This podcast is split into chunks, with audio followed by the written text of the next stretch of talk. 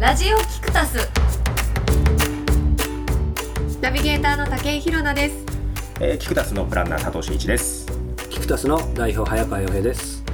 はい、ということで今回は第2回目イイエーイエーイなのやっぱりもう緊張なくなりましたねあ本当に、うんやっぱ1回目は本当割とにって最初からない けどうん気にしてたけどねいや緊張してますもう社長の前でいやいやい思ってないや、はい、思ってないですね 今日は第2回目えっと今回と2回目3回目4回目は各自持ち寄りのコーナーをやっていくとで、はいえー、一番人気がなかった人は罰ゲームということでよろしくお願いし ます。お願いしますよろしくお願いしますこれさ何？誰がいきなり話の腰を折るってこういうことでしたっけこれ聞いてる人は誰のコーナーかってわからないようにした方がいいよね、わからないようにしたいねタイトルは。したいねえどういうわかこると言っでてる意味すかわかんないあのスマホで さうんうん例えば武井宏奈のコーナーとかさ、うんうんコーナー名をタイトルの番組のタイトルにできたあーはいはいはいはいら「あ今日もう武井宏奈だからうんうん聞こう」とかあーそういうことか佐藤真一だから聞かないようにしよう」とか、うんうんうんうん佐藤真一だから聞かないようにしよう」 とか何か言ったんですかそういうことが出てきち ゃうだからねそっかそっかわかんないようにした方が公平ってことそかうだから分からないような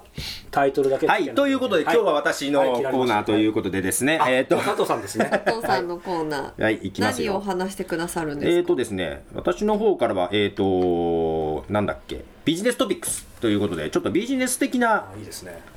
話もしとこうかなと。まあ、ちょっとあの、今までのリスナーのから求められてるかどうかちょっとわかんないけど、まあ、一応一応、キクタスの仕事をしてですね、あの、ポッドキャストのプロデュースとかもそうですねして、まあ、そのビジネスにどう使うかっていう相談も受けたりはするんですけども、まあ、その辺でちょっとビジ、まあ、ちょっとポッドキャストに関わるものであったり、えー、とキクタスに関わるものであるニュースからちょっとピックアップしてちょっと話していこうよみたいななん形かで番組っぽくていいですねで今日、えー、と取り上げたいのはボイシーっていうの知ってますボイシーダウンロードしましたおしました偉いその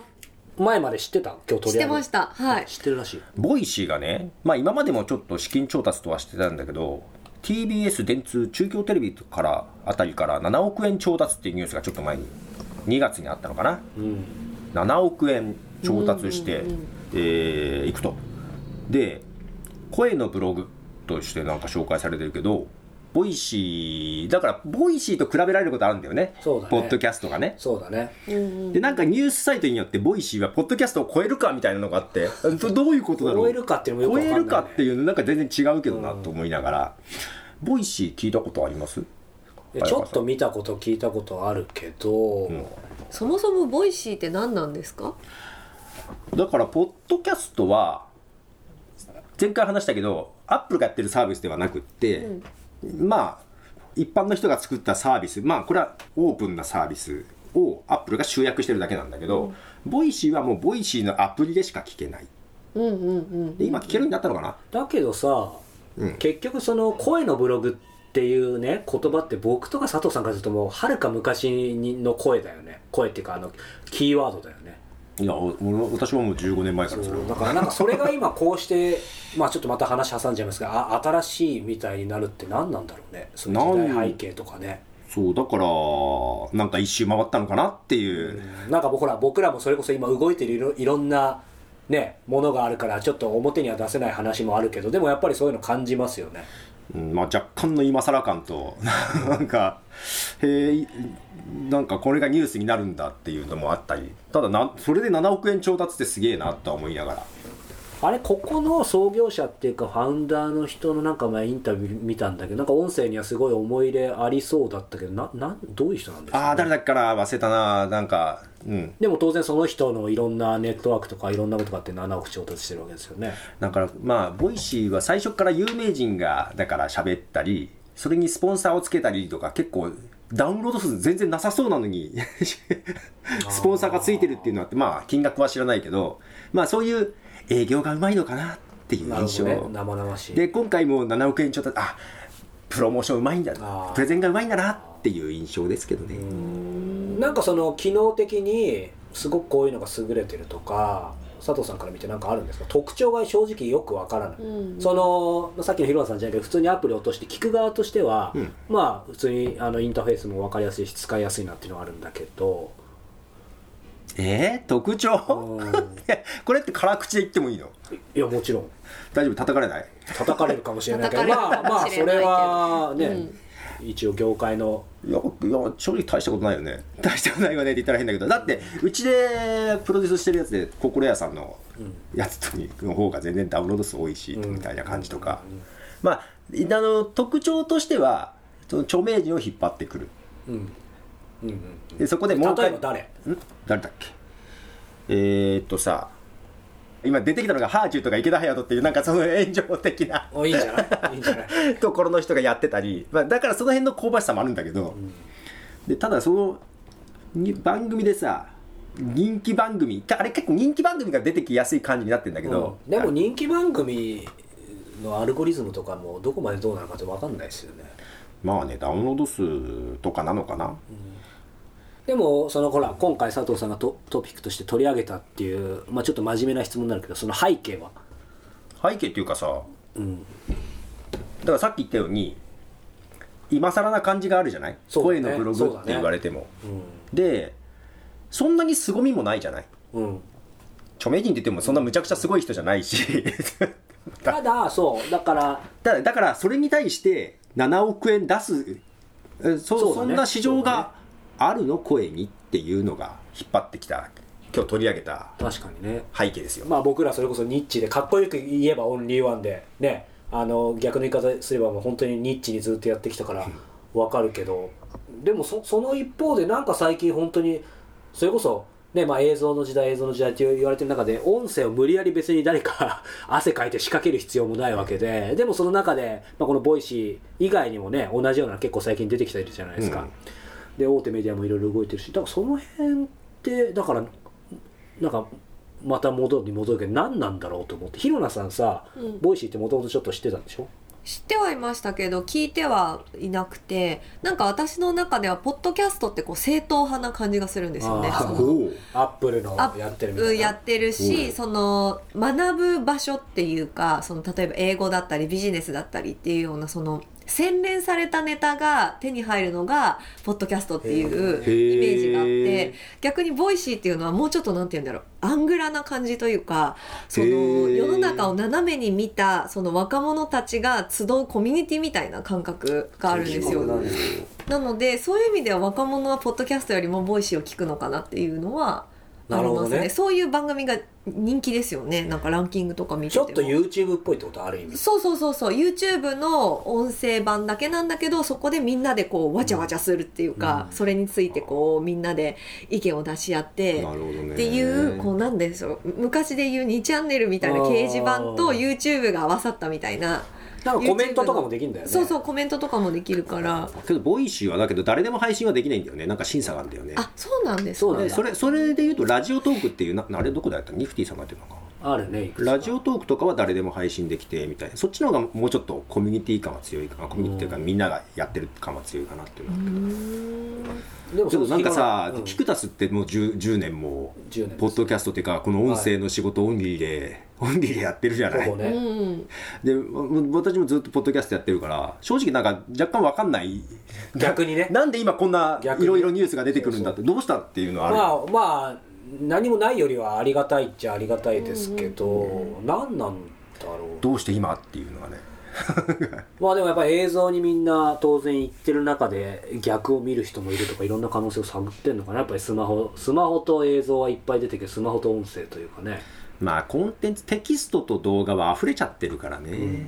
なんかそのボイシーのその携帯が新しいっていうよりもなんかそのなんていうんですかねみんなで一緒に作り上げてる感が新しいんじゃないかなっていうのをすごく感じててなんか YouTube でもこうなんかなんだっけこの間話聞いたんですけど「虫も殺さないラジオ」っていう YouTube の YouTube であるんだあるんですよで40その YouTube のセオリーをもう全く無視した時間も40分ぐらいあるし映像もなけりゃもう何もただ本当に喋ってるだけの YouTube なんですけどああ音声だけなんだ音声だけなんですけどジングルとかその映像の絵絵が描いてあるんですけどその絵とかなんかねリスナーの人たちとみんなで一緒に作り上げてるっていうのですごい人気があるんですよ。あそうなんだそうそうだからなんかボイシーもそういう感じなのかなって、うんうんうんなんかすごい思ったんですけどうんポッドキャストってそれないじゃないですか。そうねそういう直接のコミュニティそうそつうなそがるう。作る感はないあの、んねどっかが仕切ってるわけじゃないから、うんそういう、ね、コメントができないとか、ねコメントをするにはその配信者がどっか自分で考えなきゃいけないんで、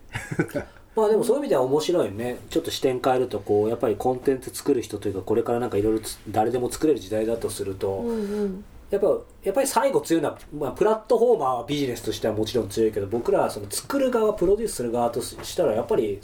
面白いものをね面白いものっつっても一言じゃ言えないけど、まあ、時代に合わせて作っていけば、うんうんうんうんそのプラットフォームプラットフォームで合わせれば別に怖いもんないかなと思うんですけど、そうそうだから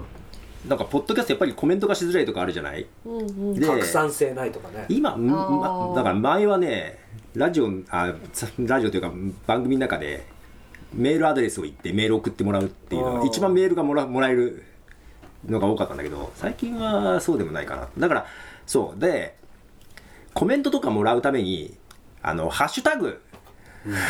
ハッシュタグキクタスでツイッターとかに投稿してください拾いますあなるほえどーああ面白いですね。だから、このポッドキャストのコメントとかは、なんか感想、要望、えークレームはいいや、えっ、と、励ましの言葉とか は、ハッシュタグキクタスで、えツイッター Twitter とかで投稿してください。うんいいですね早川さんとかってそのずっとねポッドキャスはトいもちろんやってると思います、い、ろいろ番組やってると思うんですけど、ファンの方のその声とかってどうやって吸い上げてるんですか普通にその iTunes 上の仕組みで連動したウェブサイトのリンクが貼れるあーはいんはでいすはいよはいはいそこにあって問い合わせ来たりとかあと番組内で言ってるよねやっぱ感想とかあれば、うんうんまあ、さっきの古典的なメールとかねこちらのメールアドレスうん問い合わせフォームへみたいなだから実際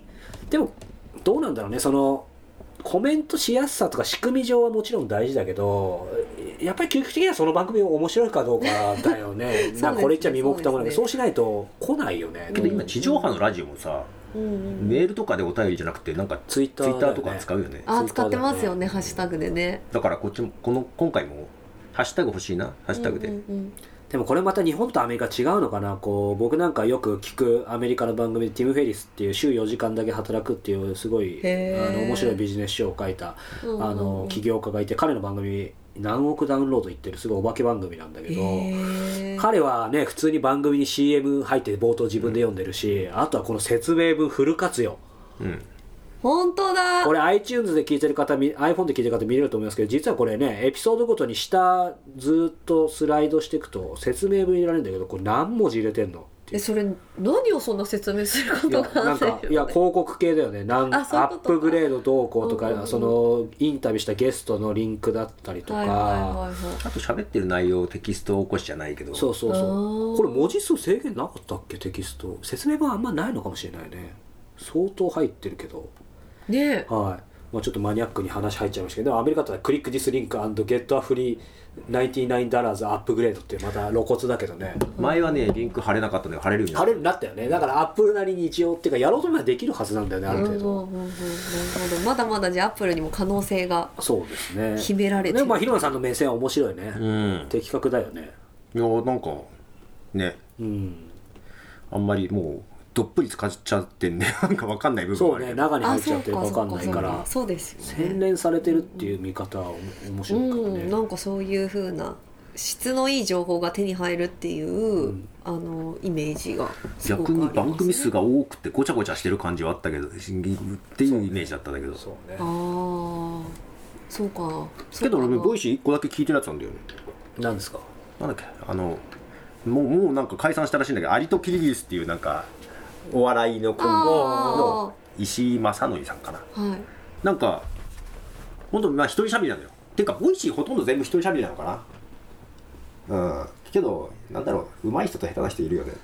一人喋り本当ね一人喋りまあ、今回からこれこの回からジャッジに入ってますけどやマジかやばいなちょっとでもそういう意味では佐藤さん有利だよね一人喋り、ねえ本当あですでよもそうかその一人喋りした罰ゲームに関しては別に評価とかないよねうん。それやめようよ。それそれすごいいや違う 違うだから上手じゃないですかその上手だからなんか最後1年間のえっ、と、一人喋り罰ゲーム会で一番ダウンロードもういいよやめようよそそううボイシーのさはい途中途中にキーンって音が入るんだよキーンってなんか音があれが嫌いなんだよね 何なんか時間いやなんかね合間合間の